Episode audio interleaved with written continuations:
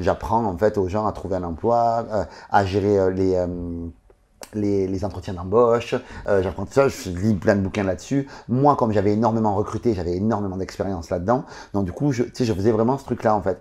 Et je faisais quand même un petit euh, euh, 100 000, 200 000 euros par an. Je me démerdais bien. hein. Je faisais des CV vidéo, je faisais venir les gens, mais au bout d'un moment, le coaching, ça me saoulait. Parce que je faisais des coachings un à un. Et comme je suis un peu TDAH, Bah oui, puis je veux dire, c'est pas scalable. Ouais, Échanger Ouais. de l'argent contre de l'argent, Je me c'est très bien pour démarrer parce que c'est simple. ouais, je me fatiguais. Mais, mais c'est pas ce qu'on veut. ouais. Intellectuellement, je, bah, tu sais maintenant que je suis dyslexique, donc du coup, ça, je me fatiguais beaucoup. En fait, Il ça demandait un, un effort.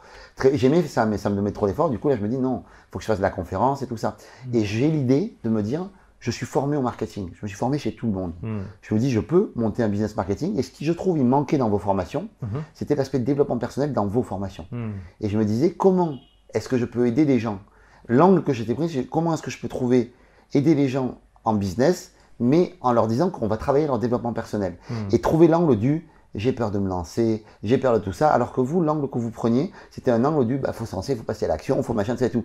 Et moi, je disais, bah ouais, mais c'est pas facile de passer à l'action. Donc moi, je, je, je vais t'apprendre à passer à l'action. Tu vois, c'était un peu le, le truc de je vais t'apprendre à passer à l'action. En tout cas, maintenant, vous êtes sur ce discours-là un peu plus, mais à l'époque, pas, pas trop. Hmm. Et donc, du coup, moi, en fait, je me dis, bah, il faut que je trouve. Et, et je me dis à l'époque, parce que j'étais, on était beaucoup dans, à l'époque dans le, ce que j'appelais moi le culte de la médiocrité. Rien de méchant. Et toi, par exemple, pour faire passer les gens à l'action, c'est, c'est pas parfait, vas-y, passe à l'action. C'est pas parfait. hein. Et moi, à un moment donné, je me sentais pas à l'aise là-dedans. Parce que je voulais Ah, faire les choses je dont suis je me... pas d'accord avec euh, le nom que tu donnes à cette approche, mais vas-y. Mais bah, en tout cas, c'est ça. c'est- Ouais, En tout cas, moi, c'est comme ça que je l'ai compris à l'époque. d'accord. Et du coup, je dis, mais moi, non, moi, j'ai envie de faire un truc dont je me sens fier, dont je me sens, qui m'inspire, Mm. tu sais, qui me, et à un moment donné, je me rappelle, j'ai une, une réunion, je suis avec Nicolas Penn, que tu connais, Je suis avec euh, Sergio Lobari et euh, Susanna Chroma qui ont fait euh, Aska Edition, Napoleon Hill, les, les- les livres de Ah Napoleon oui, Hill. Et, on est en- et à moment donné, je leur dis, j'en ai marre, maintenant, je veux faire quelque chose dont je me sens fier. Donc, je veux le meilleur pour mes clients, je veux le meilleur. Et donc là, je me dis, maintenant, tu vas prendre uniquement le meilleur du top de ce que tu peux offrir. Et comme moi, je pense que je ne suis pas le meilleur, je me dis, associe-toi avec quelqu'un qui est le meilleur en développement personnel, en neurosciences, en tout ça. Et là, à ce moment-là, je rencontre David Lefrançois grâce à Martin. Que, de- Martin Latulippe. de qui de Martin Latulippe, commun. de qui j'ai acheté la formation évidemment, parce que j'ai acheté toutes les formations. Euh, et du coup, je dis, putain, mais alors Martin, en fait, euh, je le rencontre. Avec David, on match direct, humainement parlant, on se kiffe. Et du coup, euh, je dis à David, viens, on monte un programme ensemble. Et moi, je m'occupe du marketing, je m'occupe de tout. J'ai pas confiance en moi, j'ai pas d'estime de moi, j'ai peur de me mettre devant la caméra. Donc, Hmm. On va, on va être tous les deux devant la caméra, mais je sais que lui, il était très confiant, il avait une aura de fou, il avait juste pas la visibilité. Et moi, pendant toutes ces années-là, ce que j'ai fait aussi, c'est que j'allais à tous les événements. Donc je connaissais tous les acteurs du marché, Hmm. tous les acteurs du marché m'adoraient. Je faisais des garden parties, tu Mhm. sais, euh, donc euh, sans rien demander, hein, je faisais des garden, comme ce que je fais euh, bah, chaque été quand il n'y a pas le Covid. Donc des garden parties, tu sais, où je, je faisais venir des gens, il y avait bah, tous les acteurs du marché qui venaient à mes gardens, en tout cas ceux que j'appréciais vraiment, qui venaient, avec qui j'avais matché, avec qui j'avais créé un lien. Et euh, ces gens-là ont monté aussi, tu vois, petit à petit. Et quand j'ai voulu lancer, quand j'ai dit, ça faisait deux ans, que trois ans que je faisais les garden parties, je demandais jamais rien. Puis je demandais à mes potes, écoutez les gars, je vais lancer, voilà, je pitchais ma formation. Je disais, voilà, il va y avoir David Lefrançois dedans. On va parler de neurosciences, on va parler de business, on va parler vente aussi, apprendre à se vendre, le rapport à la vente, ce que moi j'avais appris, ce que je connaissais. Mais alors attends, parce que avant ça, comment t'as convaincu David Lefrançois Ben, humainement Parce que, parce qu'il te connaissait pas. Non, on ne connaissait Et pas, mais humainement. un nobody aussi. C'était un nobody, dire, hein, nobody de chez nobody. Ouais. Et en fait, David, lui aussi, était un peu nobody, pas trop, en tout cas pas loin de ça. Et David me trouve super génial humainement. Il valide mes valeurs à 2000%. Moi, je valide ses valeurs aussi à 2000%. On est comparés.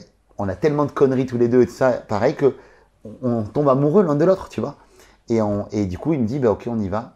Et on y va. Et euh, il y a plein d'histoires autour de ça, mais voilà, pas 20 ans. Donc, du coup, voilà. Mais du coup, on y va. Et moi, je lui dis, vas-y, viens. Et donc vous faites 50-50 sur le. 50-50. On, on, on y va à fond. Donc toi, tu Et lui moi, apportes le marketing, euh, la tout ce que tu avais appris dans ta dizaine de formations. Le ouais. réseau aussi, parce que quand après je lance le programme, David, lui, à tout seul, il en fait rien, tu vois. Ouais, et- et premier, et je me rappelle, lancement orchestré, on, on est à deux, tu vois. On enregistre les vidéos à deux. Je me rappelle, euh, je suis la veille où je dois livrer la vidéo 1 de, mon, de, ma- de ma vidéo. On a tourné toute la vidéo, mais l'intro, c'est moi qui dois la faire. Je dois faire 7 minutes d'intro et tu sais comment ça marche, l'intro, c'est très très cadré. Hmm. Donc j'ai un prompteur devant moi. Je suis pas confiant parce qu'à l'époque, je fais 50 kilos de plus. Euh, quand même. Donc Ah ouais, du coup, ouais, je même. fais, je fais, je fais 50 kilos de plus. Donc j'ai un rapport à mon image. Euh, ben, quand Isa a eu son accident de voiture, en fait, j'ai pris beaucoup de poids. Euh, voilà. Alors, on peut peut-être faire une parenthèse là-dessus. Je sais pas si tu veux. Ouais, je, je sais pas si tu, on le fait. Oui, oui, si tu veux, en fait. je sais pas si c'est maintenant. Enfin, je- ouais, je, je- je- on se la garde en tête et après je te, je te fais le, le truc et je me rappelle juste parce que je veux livrer un truc important pour les gens qui nous regardent et qui te suivent, c'est que je me rappelle la veille. J'ai tout procrastiné pour tourner cette première partie parce que je me sens pas confiant, je transpire, je, je, suis pas bien. Et en fait, euh, il y a Romain, mon caméraman, qui me dit Yaya, il faut vraiment tourner la vidéo. Et il est 1h du matin, on est 6 heures, il manque que mon bout de 7 minutes que je dois donner en fait et je dois livrer. Et j'ai la, tête dans mes mains comme ça et je me dis mais qu'est-ce que je fous là? J'ai envie qu'on me téléporte et qu'on me dise voilà mais j'ai pas le choix que d'avancer parce que il y a, y a 20 000 personnes qui attendent une vidéo. Euh, Enfin, une famille, non, j'exagère, on devait être peut-être 12 000 ou 14 000 peut-être personnes qu'on a, qu'on a, ce qui est quand même énorme, tous les partenaires envoyés pour moi. Et en fait, je me tiens la tête et je me dis, je n'arrive pas à tourner cette vidéo, elle ne me convient pas, j'arrive pas à la, à la tourner.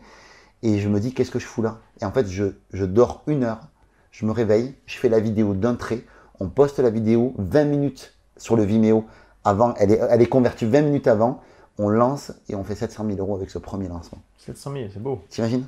Ouais. Et le truc de fou, c'est plus d'argent que tu avais vu en toute ta vie. de toute, de toute ma vie, je me l'approprie même pas cet argent. Et, et- et donc, et puis bon, faut, faut le dire, c'était en une semaine de vente à peu près, j'imagine. Ben, le lancement orchestré, tu sais, donc Ouais, c'est donc vraiment, c'est, c'est, Donc, bien sûr, il y a 15 du jours. boulot en amont, mais quand même, c'est quand même 700 000 euros qui tombent en une semaine. en 15 jours. Enfin, Ouais, en- de commande. Ouais, c'est ça. ouais, ouais, c'est ça. De commande. C'est pas d'argent encaissé directement, mais il y a des gens Oui, qui prennent des ouais, de commandes et tout ça et tout. mais Ça reste un truc de ouf. Bah, ça reste un truc de dingue. Merci d'avoir écouté ce podcast. Si vous l'avez aimé, est-ce que je peux vous demander une petite faveur Laissez un commentaire sur iTunes pour dire ce que vous appréciez dans le podcast, tout simplement. Ça aidera d'autres rebelles intelligents comme vous à trouver le podcast et puis à être inspirés tous les jours ou presque par lui.